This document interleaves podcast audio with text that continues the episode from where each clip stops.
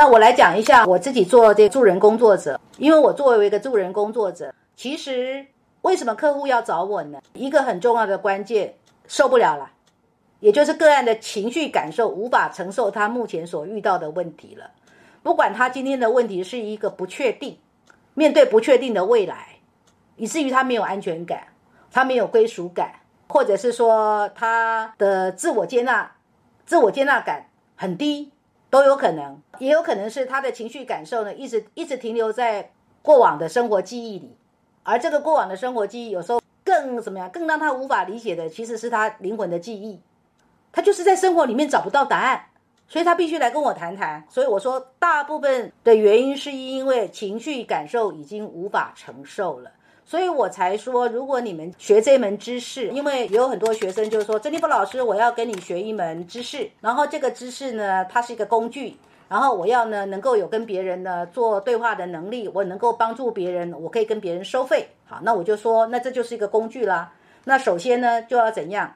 你就要在这个工具里面下功夫啦。你不能只了解你自己啊，你就要做资料库的学习呀。所以为什么才说我们这个课程？其实这门课程它的难难在哪里？其实是难在庞大，很庞大。也就是说，每当你要了解情绪感受的时候，你就要了解十二个；你要了解自由意志，你也要搞十二个。反正什么都是十二个。好了，这个是第一层哦。到了这个第二阶的时候，你又要懂十二个生活面相，又来一个十二。那你想想看哦，五大人格，十二个心理驱力，就已经六十个了。你如何把这六十个分配到十二个生活领域呢？然后呢，我们这个课程的第三阶在干嘛？第三阶呢，就告诉你说，你的五大人格能力跟五大生命风景所交织出来的，到底协不协调？到底是协调的，还是抵触的，还是矛盾的，还是对立的？所以这个课程很复杂的原因在于，它就是很庞大。而这个很庞大呢，就是要给有耐性的人，只有有耐性的人呢，才能够领略到这门知识的奥妙以及。非常好用。刚刚我不是讲吗？情绪感受最攸关我们所谓对生活的接纳啊。那为什么我的个案要来找我呢？因为他就是不愿意接纳他目前所处的情境啊。他以为啊，他以为是外境让他怎么了？比如说有很多的女性，她以为她现在因为她单身，所以她不快乐。事实上，她不快乐不完全是因为她单身，她不快乐不完全是因为她还没有找到结婚的对象。他不快乐的原因呢，很多是在他自己的情绪感受出了问题，或者是说他的情爱与美感呢遭遇到的阻碍，所以未婚的他非常的不快乐。那或者是说，有的男人他来找我，而他找我的原因是因为他很沮丧于他的所谓事业的表现，可是他以为是说啊，因为他没有跟领导搞好关系，所以他没有升迁。他只是看到了一个表象，说他没有跟领导搞好关系，所以他没有升迁。可他没有去探究为什么他会跟领导没办法搞好关系呢？那他自己的状态是怎么样呢？然而在谈的过程当中，其实我可以发现，个案不愿意接纳自己所处的情境是自己创造出来的，或者是他不愿意接纳自己所处的情境是他所感受出来的。然后呢，一定要全观解读，要全观解读才能够帮助个案找出让个案情绪过不去的源头。所以你们一定要了解啊，就是说你们现在才在第一阶 level one，其实 level one 就是知识碎片，就是你们对这个上这个课哈要很有耐性，它就是知识碎片。所以呢，在知识碎片的时候，就是请你好好的先认真的把这个碎片给认识好，然后你认识的这个碎片。你到了第二个阶段，就十二个生活面相，你才能够把这个碎片放在那个生活面相，然后把那个生活面相的定义是什么，给它叠在一起。你把生活背景给弄进来了哦，你才能够知道说，当我的情绪感受，我是在社会公众生涯，所以我对于我的事业，我对于在职场上，我。带着我情绪感受坚贞者的这样的人格特质，我在跟我工作上的人打交道。可是，请你一定要明白，你的生活不是只有工作，不是只有职场。事实上，你也带着你的这个情绪感受坚贞者这样的一个心理驱力，也在你的十一个生活面向演出，只是你现在还没有能力解读它而已。然而，等到你完成第三阶的课程的时候，你就相对的有能力做全观解读了。如果说你有心学习了，我只能跟你说啊，是这样，本身学生的结构就是一个金字塔，所以为什么我这次在做这张海报的时候，我这个意向是我我给那个设计的，我就是做出了一个好像要爬楼梯一样，然后呢，你的楼梯爬得越高，你越能够有全观解读的能力，然后你才能有能力听出哦。你的个案可能跟你讲的话是错综矛盾、心口不一、逃避、闪躲、包装修饰的。当然，你会说，郑立波老师，我没有要做助人工作者，我只想搞懂我自己。那我就要问你，你在搞懂你自己的过程当中，你有没有错综矛盾？你有没有心口不一？你有没有逃避闪躲？你有没有包装修饰？你如果敢跟我说你没有的话，我就跟你说你说谎，你必然说谎，因为没有一个人不错综矛盾。以及我们为了我们的自尊，我们有些时候不愿意敞开，所以我们就会心口不一。以及有些时候叫做说，这个老师敲击的力道太强了，所以要闪躲一下，所以会逃避闪躲。以及有些时候实在是必须包装修饰一下才好意思呢，在课堂上说，所以这些都会存在的。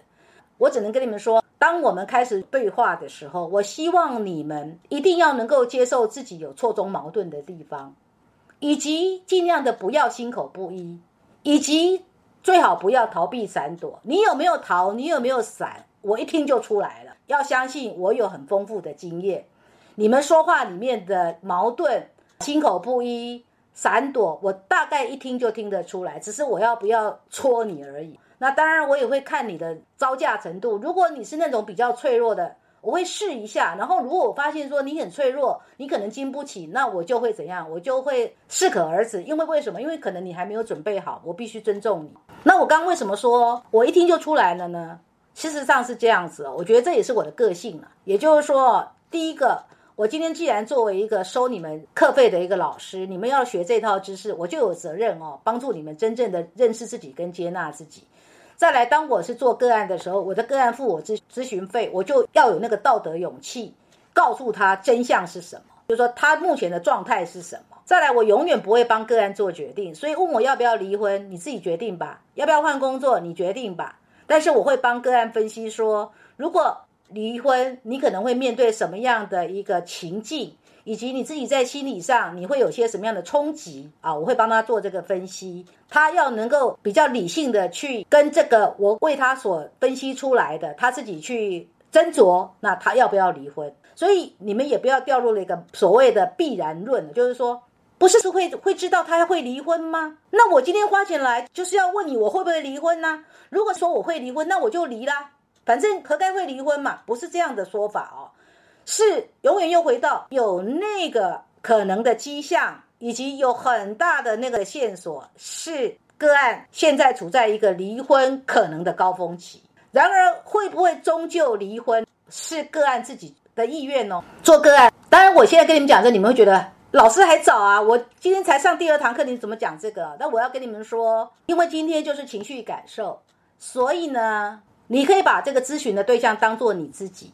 也就是你既然学的这套知识，你就是咨询师，然后你自己也是个案，所以你咨询的对象就是自己，然后你就要跟自己有一个态度，那个态度要建立起来，就是你学这套知识，你在这这套知识里面，你不是在找糖果，你绝对不是在找糖果，你也不是要来找一些理由来哄骗你自己，而是你在建立一个跟自己共情的接纳，也就是说，你要跟自己发展出一种。叫做情绪感受上的接纳，不管你透过这套知识所发现、所重新认识的自己，或是所重新接纳的自己，你都必须有一种共情上的接纳，接纳所有的好好坏坏。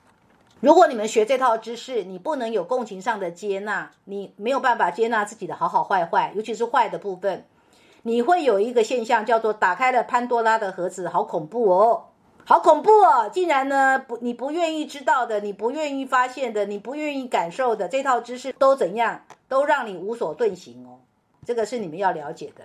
再来就是，我知道我们班上也有人可能是已经开始在职业了，或者是说以前也曾经有过这个职业的经验哦，然后愿意说再重新学习的，我就要跟你们说，在面对。个案咨询服务的时候，如果你发现你你能够给出的是有限的，你自己都知道自己虚虚的，你一定要多充实自己。